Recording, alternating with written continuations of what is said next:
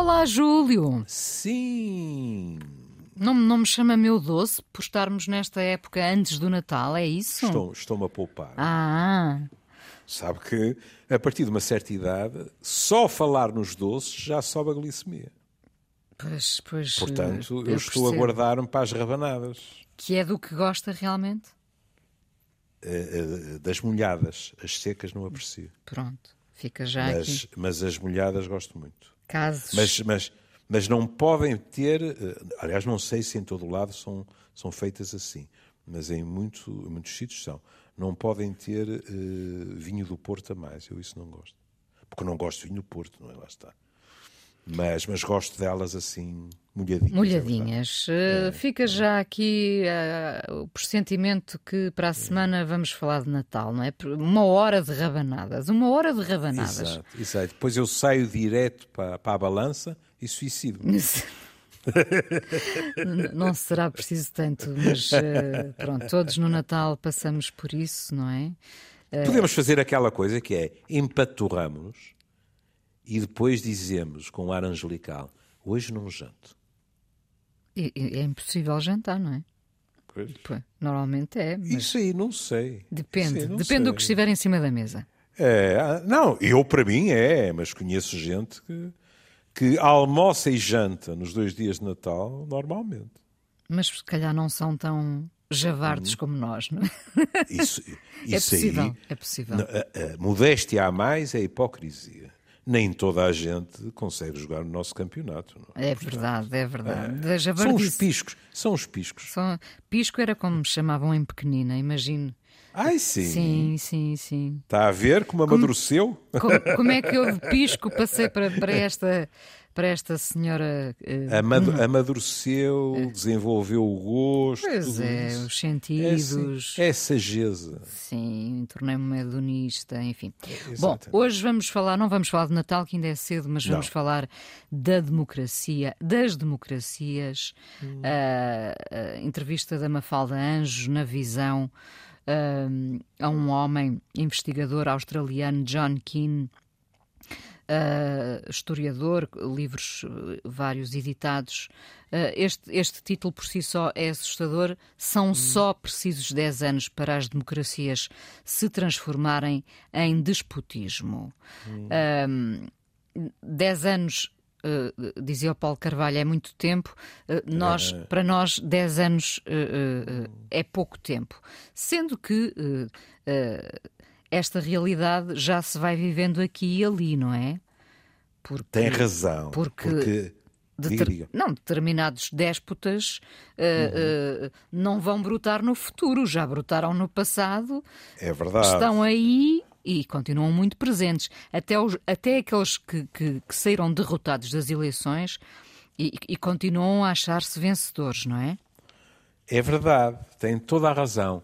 Mas aí há, há- uma coisa que é preciso termos algum cuidado, que é, eh, rigorosamente falando, eh, o despotismo tem muito a ver com eh, um poder que é centrado numa pessoa, digamos assim. é? E aquilo que eu mais receio, como é evidente, lá estamos nós, não é? A falar do nosso umbigo. Aquilo que eu mais receio nas democracias ocidentais, nas democracias parlamentares, etc., e ainda há pouco tempo houve um, o desmantelar de uma tentativa de, de golpe na Alemanha, que é uma coisa que nós pensamos, o que é em 2022 na Alemanha? Sim, na Alemanha. Parece que queriam entrar pelo Parlamento dentro, Sim. não é? E fazer das suas, não é? Aquilo que eh, eu mais receio nas nossas democracias é que não é um despotismo às claras, é? Depois, outra, outra palavra que é utilizada no, no artigo é plutocracia, que não tem a ver com os desenhos animados, não é? Com- Não é do Pluto, não. Não Não, é é, o poder Pluto, em é? volta de Pluto, não. É, mas tem a ver com a situação em que há um déspota no topo, não é? Mas depois o poder económico, na realidade, sem face. o poder económico é que eh, verdadeiramente dirige a nau. E isso, olha, para pegar no, no exemplo que estava a dar, repare, eh, eh, eu li há dois ou três dias uma já uma sondagem para os Estados Unidos para ver quem é que os republicanos e independentes conservadores preferem como candidato. E aparentemente, eh, aquele homem de Santos, da Flórida, leva 20 pontos de avanço em relação ao Trump. O que é que já se tinha vindo a verificar? Não sei se maioritariamente, mas tinha-se vindo a ler nos jornais, tanto americanos como, como ingleses, e depois, como é evidente, nos outros, uh, por, por contágio, que tem começado a surgir um gotejar de declarações dos grandes participantes em termos económicos das campanhas republicanas a dizerem que preferem o de Santos ao Trump. E isso pode ser um sinal, porque o poder económico, em princípio, quer estar do lado dos vencedores. E não é, como é evidente, por filantropia, não é? É porque está à espera, está à espera de contrapartidas, não é? Bom, mas e ainda é cedo, é cedo e, e... Ainda é muito cedo, ainda é muito cedo. Ora bem, mas no fundo, aquilo que é dito, e, e estou completamente de acordo, não é? é assim, as democracias levam muito tempo a construir-se. Mesmo as democracias parlamentares que nos desiludem com frequência. Hum, veja, neste momento, eh, pronto, já sei a presunção de inocência, mas uh, uh, eu e a Inês lemos nos jornais que uma vice-presidente do Parlamento Europeu é? Foram encontrados milhares em notas em casa dela. E o artigo que eu li dizia que a justificação dela, não sei como é que isto veio aqui parar para lhe falar com toda a franqueza, eu tive que me reter porque pensei assim: e se eu fosse pela casa e às tantas ainda tenho um, um, uma boa surpresa natalícia? Porque me caíram aqui milhares de euros nunca e eu me não aconteceu, reparei. Nunca me aconteceu. A mim também não, mas aparentemente há pessoas a quem acontece. Será uh, abrir as janelas? Será... É, é, é, é. Com o tempo que tem estado. Também tem razão. O sim. vento. As é? notas voam, claro. As notas claro. voam, claro. Ora, isto, e é um dos núcleos centrais da entrevista, é um dos grandes riscos das democracias. É que, quando as pessoas perdem a confiança no sistema, quando as pessoas perdem a confiança naqueles que as representam, quando aquelas velhas frases como são todos iguais, estão todos lá para encher os bolsos, etc., se ouvem cada vez mais, isto é um terreno fértil para quem? Para os demagogos. Claro. Não é? Portanto, a, a, a corrupção como eh, principal responsável pelo fim claro. da democracia, não é? Claro. Um modelo que não serve porque é corrupto. É? Que é corrupto. E depois, como é que se apresentam aqueles, não é? É uma, é uma velha fórmula, aqueles que usam a democracia para a destruir apresentam-se como impolutos, como justiceiros e como gente que vai limpar todo este atoleiro da lama em que os outros o transformaram, não é? E há muita gente que vai atrás desses salvadores das pátrias, cujo objetivo, não estou a dizer que, que dos outros não seja, quer dizer, eu lembro uma vez se não estou em erro, o Dr. Alberto João Jardim dizer com grande franqueza, mas o objetivo dos partidos é atingir o poder. E é.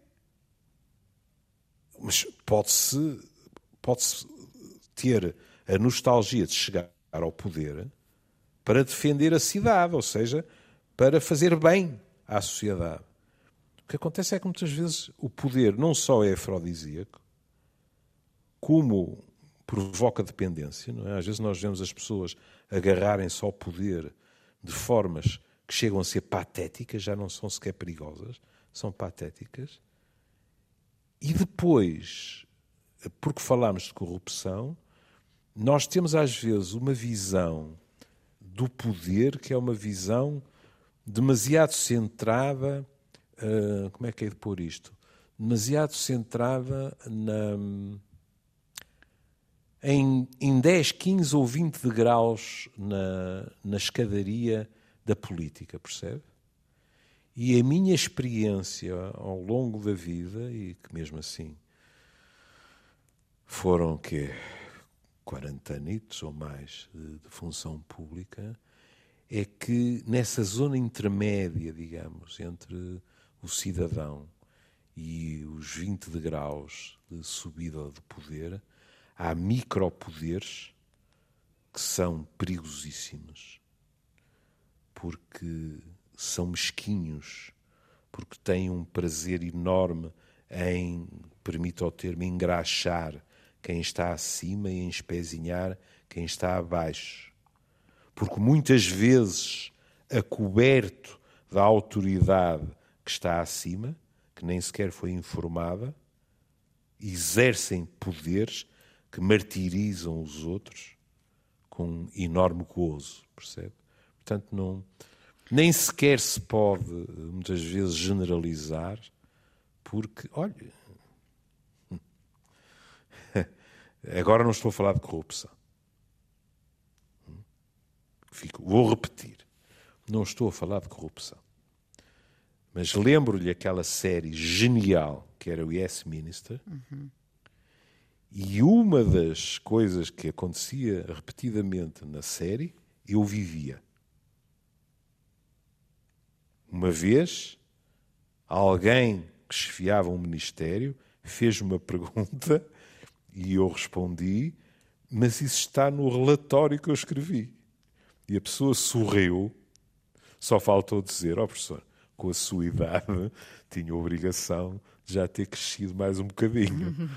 e disse-me, com, com um sorriso quase doce, só professor, sabe, na minha posição eu basicamente leio aquilo que decidem que eu devo ler.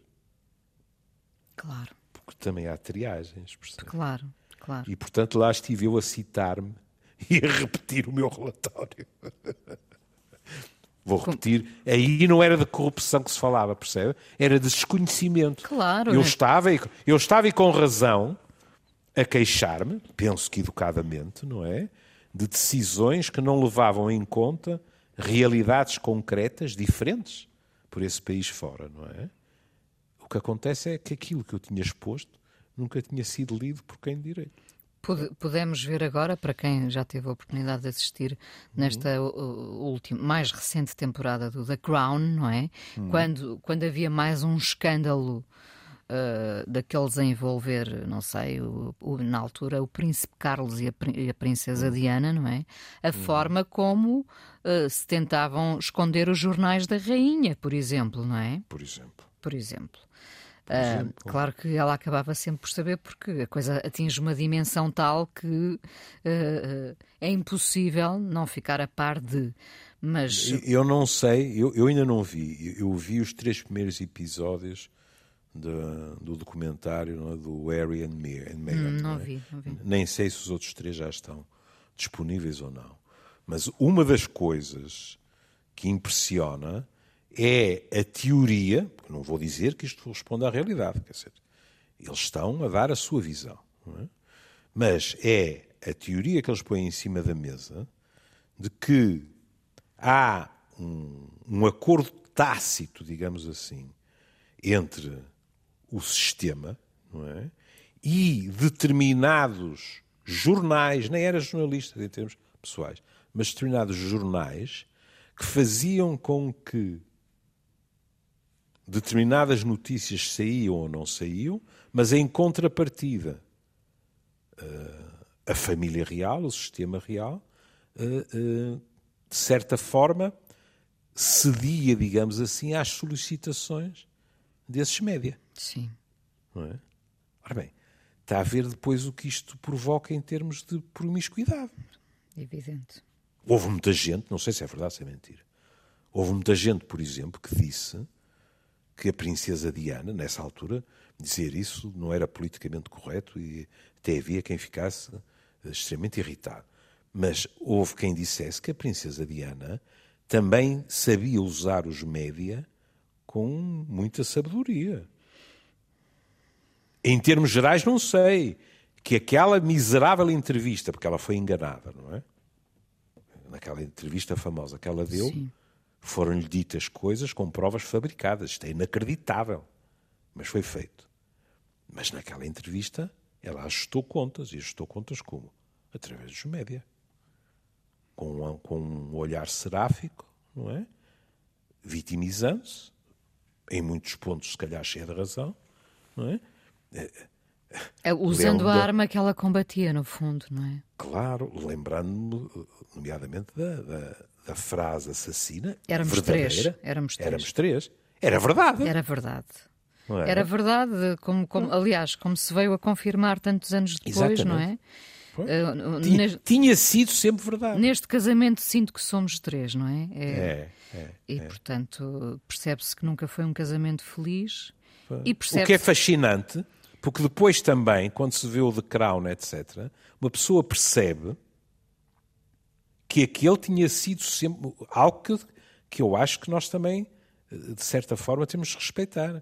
Aquela mulher tinha sido sempre o amor dele e o sistema tinha-o impedido de ser feliz com ela, como tinha impedido a Princesa Margarida. Já reparou nisso? Sim, exemplo? também, a mesma, mesmo Se fosse hoje, se fosse hoje, a Princesa Margarida tinha-se casado com o seu aviador. Ponto final. Não é? Assim empandeiraram para Bruxelas, ou logo foi. Foi. É? E a partir daí foi sempre a deslizar em termos do, do que foi a vida dela, não é? Todo o sistema é, é, um erro, não é? Todo é. este sistema é um erro, não é? é, uh, no caso, conseguimos perceber que sim, que, que Camila terá sido o, o, sempre o, o grande amor o único amor, diria, Sim. da vida de, de, de, Carlos, rei agora, não é? E, portanto, foram vários erros cometidos ali, não é? é? Porque é, é aquela outra mulher eh, que morreu de forma trágica, Diana, podia ter sido feliz com outra hum. pessoa, enfim, um, um, nem, não foi uma comédia de enganos, foi uma tragédia com muitos erros, não é? Exato. Com exato. muitos erros. Do sistema, lá está. Do sistema. Do sistema. Mas, uh, voltando à entrevista. Voltando à entrevista, porque estamos aqui a falar da democracia. Há aqui uma coisa, há uma coisa extremamente importante, porque eu estou completamente de acordo, que é a importância que ele dá ao ressentimento. Ele diz é um dos combustíveis desta nova vaga de populismo que está a varrer a Europa, a América Latina e, claro, os Estados Unidos da América. O ressentimento contém vários sentimentos raivosos de que as coisas têm de mudar porque há injustiças e porque as nossas vidas não estão a melhorar. As pessoas sentem-se, entre aspas, tramadas pelo sistema rico e poderoso que sentem que está a manipulá-las. É verdade. Isto diz este, este homem, este historiador, é, professor de ciência política, é, uh, John Keane, na entrevista. Eu estou de acordo, há um enorme ressentimento. Repare, e também e, e, isto também me faz lembrar que muitos de nós, uh, não vou dizer que é agora, mas ingenuamente há muitos anos pensávamos que na democracia, porque porque foi uma coisa tão, tão árdua de conquistar, na hum. democracia não havia lugar a, para a corrupção, não é? E, e, de repente co começámos todos a sentir-nos enganados. Pois. Razão tinha o velho Churchill, não é? Que dizia que era um mau sistema, mas que mesmo era, assim era, era, era o melhor, era o menos maus. mau. Era, era, era, o, menos era o melhor dos, dos maus. É verdade. E é fascinante porque ele explica, é? e há muitos anos eu tinha lido sobre isto, tinha-me esquecido completamente, o que não me deixou propriamente bem disposto. E ele diz: a demagogia a questão é-lhe posta. A demagogia é tão antiga como as democracias. No seu livro define o populismo como uma doença autoimune das democracias. Portanto, é lindíssimo. Uma doença autoimune é uma expressão que é um achado nisto. Porque, como as pessoas sabem, as doenças autoimunes, e que não são poucas, e que provocam enorme sofrimento a milhões de pessoas, são doenças em que nós nos viramos contra nós mesmos o nosso sistema imunitário, em vez de atacar o que é estranho, ataca-se, não é a si mesmo como sistema imunitário, mas ataca o nosso próprio organismo, das mais diversas formas. Sim. E ele vai buscar a questão histórica, que é uma delícia, não é? Porque ele diz, em Atenas, entre os séculos 5 e 4 a.C., existia uma discussão profunda e sustentada sobre os riscos da demagogia. O demagogo atrai seguidores ao exacerbar problemas, fala em nome do povo, todos já reparou, ah, todos sim, eles claro. estão a falar em nosso nome Claro. e para o nosso bem, mas está ansioso por poder. E ele diz: é interessante que este problema levou os atenienses a procurar soluções. E é porque na Grécia eram condenados ao ostracismo. Agora são eleitos. Quem lhe faz a pergunta. Tem muita piada isto, não é? porque é verdade. E ele diz: é, porque o que é que havia? Eles chegavam a uma determinada altura, e a expressão é mesmo assim: faziam um concurso de impopularidade e o cidadão demagogo, causador de maior confusão, era enviado por algum tempo, às vezes vários anos, para o exílio. Ih, Júlio, Olha isto quantos, agora. Quantos, quantos não seriam enviados, meu Minha Deus? Nossa Senhora, não é? Mais valia fazer cruzeiros. Pois. e ganhar dinheiro com isso, porque o poder económico é dinheiro. muito importante. Exatamente, não é? Mas é fascinante. É, e é fascinante que logo no início do artigo se diga que a, a democracia foi importada do Médio Oriente, Síria, É, Iraque e, imagine-se, Irão. Experiências, pronto, não- não- ele não está a falar de países, não é?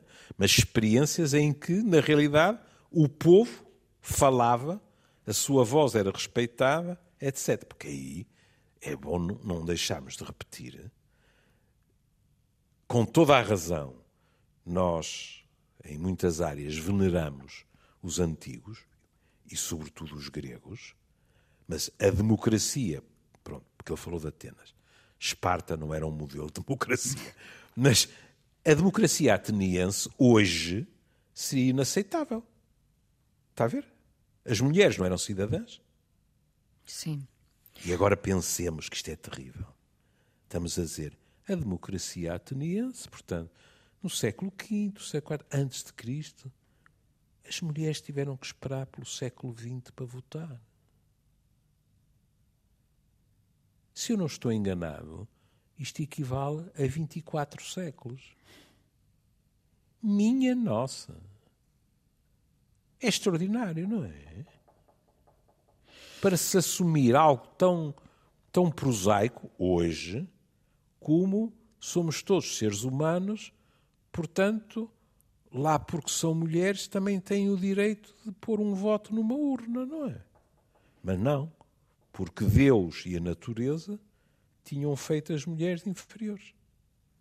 Ó Júlio, uma coisa muito interessante no artigo é quando, é quando este, este professor John Keane fala da, da- da democracia, ah, ah, como sensibiliza as pessoas, dá-lhes a sensação de que as coisas podem ser alteradas. Uhum. E, é- e essa é a visão que continuamos a ter, felizmente, não é? Sim. Felizmente, com alguns receios à mistura, mas sabendo bem. que na democracia nada é estanque, não é?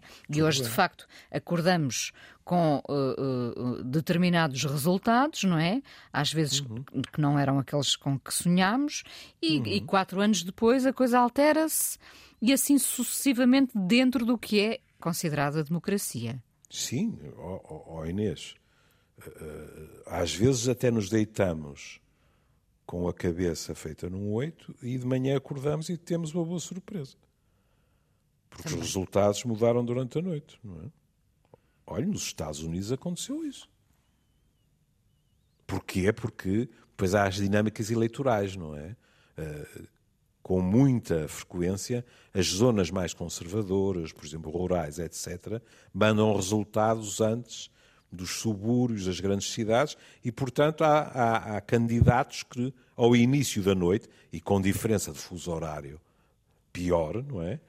Ao, ao- ao início da noite, têm vantagens que nos fazem mergulhar nos lençóis e dizer: Meu Deus, porque me castigastes só de ver isto, não é? E depois, durante a noite, aquilo muda tudo. Agora, ele emprega outra expressão, é emprega outra expressão, porque é emprega na pergunta também, que é importante hoje em dia. Com todos os defeitos, nós temos democracias cada vez mais monitorizadas. Seja pelas próprias redes sociais, mas também por outras questões. Por exemplo, o poder judicial muitas vezes faz frente a um poder executivo. Outras vezes pode estar em, autenticamente em conluio com ele. Veja nos Estados Unidos, Trump soube muito bem quem é que nomeou para o Supremo Tribunal claro. e foi limpinho na questão do aborto. Do aborto, é? exatamente. Mas em contrapartida, em muitas situações que têm acontecido nos Estados Unidos, tem havido juízes que têm dito não, nem pensar. Isto está fora de questão. Agora, nos processos contra ele, tem havido. Ou seja, mesmo assim, agora, cuidado, também é preciso ver de que países estamos a falar. Até porque há democracias e democracias também, claro, não é? E depois há não democracias, quer dizer, quando um jogador de futebol é condenado à morte. No Irão. Há, alguns são como. As penas são comutadas, outros não são, não é? Mas é condenado à morte porque defendeu. Saiu para a rua para defender mulheres. as, mulheres. Quer Sim. Dizer, estamos conversados. Por exemplo, na minha cidade há um jogador de futebol que eu não acredito que regresse ao Irão com grande tranquilidade, não é? O avançado Futebol Clube Porto, Taremi, falou apoiando as manifestações e as reivindicações daquelas mulheres. E eu olhei e disse: pronto, sou eu que sou um cobarde militante, mas eu agora pensava três vezes antes de me meter num avião e aterrar lá. Estamos a falar de gente com muita coragem, gente que fala ou sai à rua tendo, tendo a morte na esquina. É exato. E é muito curioso, porque tivemos a falar dos direitos das mulheres, tivemos a falar de mulheres a votarem no dialbar do século XX, etc. E os analistas políticos que eu tenho visto escrever e também opinar sobre o Irão dizem que a grande diferença deste momento histórico no Irão é provocado pela adesão em massa das mulheres. Desde logo colocando numa situação, quer queiramos, quer não, mais complicada. Não é a mesma coisa matar mulheres e prender mulheres e homens. Não é? Pronto. Fica pior na fotografia. Mas também porque os protestos atingiram uma dimensão, ao que parece, global dentro do país, como não havia memória. E há quem diga que isto pode ser, já não digo o princípio do fim, mas o fim do princípio, como, como alguém dizia, não é? Não sei. O que é verdade é que a turbulência não parece estar em vias de desaparecer. Ah, pois não. Até porque há homens diariamente a serem executados como está. temos visto, não é? E esta questão da, da monitorização, esta questão das redes sociais, das... Não, porque é que cada vez que há um golpe aqui, acolá e tal, uma das primeiras coisas que a Inês vê é acabou a internet? Que é para é poder conter claro, a informação. Claro. claro estancar, claro. estancar. Claro, claro. Depois há outra coisa que não raro, eh, comprometeu no passado e pode comprometer hoje em dia as democracias. Por exemplo, o trajeto de Hitler para o poder é uma coisa extraordinária, porque, olha, aquilo que, que o entrevistado fala, o ressentimento, estava todo lá. Porque a paz de Versalhes, da Primeira Guerra Mundial, humilhou profundamente Alemanha. Alemanha, sim. Pronto. Depois, as questões. Eh, e eu até eh, abençoado o Dr. Google, não é? Porque as datas para mim já se perdiam no nevoeiro do tempo. Portanto, eu fui confirmar. Portanto, em 1929 há a grande iniciação, a grande depressão e há o desemprego maciço. É? E então há o descontentamento, não é? Porque as pessoas têm que culpar alguém, não é? E nessas alturas, o que é que acontece? Em geral aparecem partidos extremamente nacionalistas, não é? Que dizem, pois a culpa é do Parlamento, a culpa é desta gente, mais isto, mais aquilo e mais aquele outro. E veja como, em 1928, em que a situação económica era razoável, o partido de Hitler, o Partido Nacional Socialista, teve 12 lugares no Parlamento Alemão. 28. Dois anos depois, com a Grande Depressão, teve 107. De 28 para 107. E depois o que é que aconteceu? E não foi o mais votado, foi o segundo. Mas o que é que aconteceu? Aconteceu que a aristocracia alemã, uh, os conservadores alemães, etc., tinham muitos deles um profundo desprezo por Hitler, que era aquele cabo da Primeira Guerra Mundial. E então pensaram que podiam dar-lhe a volta. E então meteram-no no governo, mas em minoria. E como é evidente, o que aconteceu é que muito rapidamente ele fez-lhes a cama a todos. E em 1932 foi o primeiro partido. Em 1933, a Alemanha já era um país de partido único. Quem se atrevesse a tentar organizar um partido já se arriscava a três anos de trabalhos forçados. Em 1934, o presidente, que era ainda o velho Hindenburgo, morreu e Hitler, que já era o, digamos assim, o primeiro-ministro, era o chanceler, uniu os dois cargos e acabou. One man show. One man show. Por isso mesmo, eh, como acabamos de ver com esta pequena lição de história, nunca Exato. menosprezar os números. Exatamente. Porque Exatamente. Uh, é insuportável ouvir aquela conversa, ah, mas são só meia dúzia. Exato. Ou... É. Pois, mas uh, uh, a democracia também tem destas coisas, lá está. É? Pois tem. Uh, uma coisa interessante, o Júlio falava do ressentimento, fala-se uhum. na, na, na, entrevista, do ressentimento como combustível, não é? Uhum. Uh, para o populismo. Uh, mas fala-se também da, da importância da esperança ainda aliada à democracia, não é? Sim. Sim, e quando nós perdermos a esperança, então, ó oh filho, não é? Quer dizer. Agora, a esperança também implica outra coisa, que é. A esperança não pode ser ilusão, não é? Não, mas não é isso. Quer dizer, eh, isto de, das coisas melhorarem dá trabalho. E às vezes nós uh, acabamos por interpretar o nosso papel na democracia como restringindo-se a de quatro em quatro anos ir votar. E não pode ser assim. Há mil e uma maneiras de fazer política. E nesse aspecto, a política é um exercício de cidadania que cabe a todos. E todos nós, de uma maneira ou de outra, temos que nos envolver. Porque senão, repara a última resposta dele. A grande lição é que não há soluções mágicas para o tema de quem exerce o poder, mas que o poder concentrado tende a ser abusivo e que a sua partilha é essencial.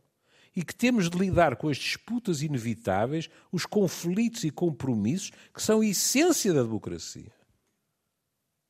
É que a democracia não é pensarmos todos da mesma maneira darmos todos muito bem em termos do que são as soluções para os problemas. Não. É respeitar a opinião dos outros, reservando-nos o direito de não sermos convencidos, de irmos a eleições com programas diferentes, de chegar a acordos sobre matérias essenciais para que toda a sociedade possa lucrar.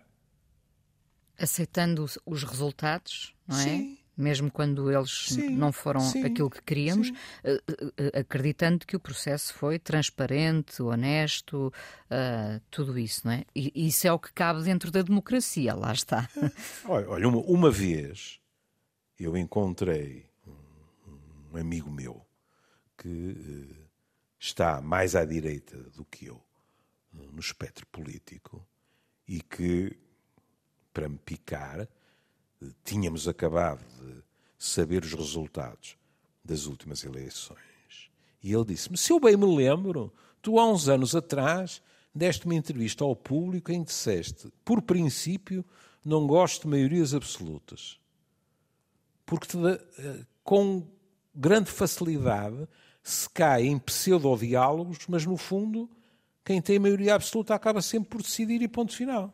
Podem ser monólogos é. em vez de diálogos. Sim. Continuas a achar a mesma coisa. E eu desatei-me a rir e disse: Tu sabes a resposta a isso? Acho. E agora a, a Inês pergunta-me assim: E acha que isto é o resultado de uma espécie de pulsão maléfica nas pessoas? Por acaso não acho. Acho que é muito mais parraninho do que isso. Nós gostamos de levar a nossa avante em geral. E, portanto, quando em Portugal ou noutro sítio qualquer uma força política tem os votos necessários para decidir sozinha, a tendência, quer dizer, há uma proposta minha, agora eu estou aberto a discutir com os outros. Nunca há uma maioria, mesmo sem ser absoluta, diga-se passagem, mas com uma maioria absoluta, por maioria de razão, em que, quando há uma diferença em pontos essenciais, a Inês não acaba por ouvir um discurso deste género. Mas cuidado, vamos com calma o nosso programa tinha bem expresso isto assim assim. E quem foi eleito fomos nós. Portanto, ninguém me pode culpar por estar a levar a cabo o meu programa. Isto é verdade em termos formais. O que é, é, na minha opinião, muito mais pobre do que conseguir ir buscar aos programas dos outros ideias que valorizam o próprio programa, percebe? O, o Júlio eh, lembrava bem, a, a, democracia é um compromisso, não é? Dos, de, de, de, quem governa claro. e, e, de quem escolheu os governantes, não é? Exatamente. Mas já há muitos anos, não é à toa que se fala tanto da abstenção, não é? Há quantos anos nós começámos a falhar uh, hum. com esse compromisso, não é? E o que, o, o que nós temos que perceber, de facto, é o que está na origem Exatamente. de nós. Da abstenção, da abstenção. e de outra coisa, dos votos nulos. Também, portanto. E em branco. Também, porque, ou seja, há gente que lá vai, ainda por cima, Exato. não é? E que uh, manifesta o seu descontentamento Exato. votando Exato. em branco ou nulo. Eu, por sistema, não me abstenho. E tem a ver com a maneira como fui educado. Hum? Porque para meu pai, já lhe contei essa história, seria impensável claro. não ir votar. Eu ainda presenciei muitos anos disso, mas estamos a falar de gente para quem votar livremente era um sonho, autenticamente, não é? Pronto. E, e, e Agora, também esse sonho deve ser honrado, não é? E também devemos passar isso aos nossos filhos. Agora, já votei mais do que uma vez em branco, é verdade. Porque nenhuma das hipóteses me agradava e, portanto, eu fui lá, cumpri o meu dever e exprimi o meu descontentamento. Pronto. É uma forma de, de facto, de demonstrar descontentamento, mas uh, esse, esse descontentamento uh, parece começar a ser maior, não é? É. E, e daí, daí e este título, daí este Pronto. título, e aí há uma para coisa. terminar, sim. Pronto, e aí há uma coisa que é o que eu tentei sempre foi sempre que exprimi o meu descontentamento, não amoei, fechei-me em casa e disse tornamos a falar daqui a quatro anos ou qualquer coisa. Lá está. O que é que tem do seu lado? A esperança. A esperança. A esperança. E, portanto, houve vezes com governos, aliás, até aí seria curioso, não é? Eu, por exemplo, tive cargos de nomeação com governos de centro-direita e não de centro-esquerda, diga-se passagem. Porque houve gente que confiou na minha competência, Com certeza. não é? Pronto. Mas o que penso que nunca ninguém me acusou foi de me desafiarem para isto ou para aquilo, estando eu de acordo e sendo uma causa que eu defendia, e eu dizer não, não colaboro porque estou amoado com a democracia e porque não ganharam aqueles que eu prefiro. Isso nunca. Bom, que, que haja por vezes esse amu com a democracia, mas que não lhe viremos, a, a, que não lhe viremos as costas, não é? Não em poderia dizer melhor. Em Exatamente. definitivo, uh, muito interessante. Podem ler esta entrevista, tem muitos outros aspectos importantes que não couberam aqui. Esta entrevista da, da Mafalda Anjos, a diretora da Visão, ao uh, professor de política e investigador australiano John Keane, em, em, que uh, se diz precisamente como será fácil. Uh, é, é, é, é, fácil construir e, e, e destruir hum. a democracia, é. não é? é, é. Vamos, vamos ver que caminho segue. A, a nossa democracia. Ah, sabe o pensamento que eu tive agora, Diga. na formação profissional? É um bocado como na toxicodependência. É duríssimo largar as drogas e é facílimo recair nelas.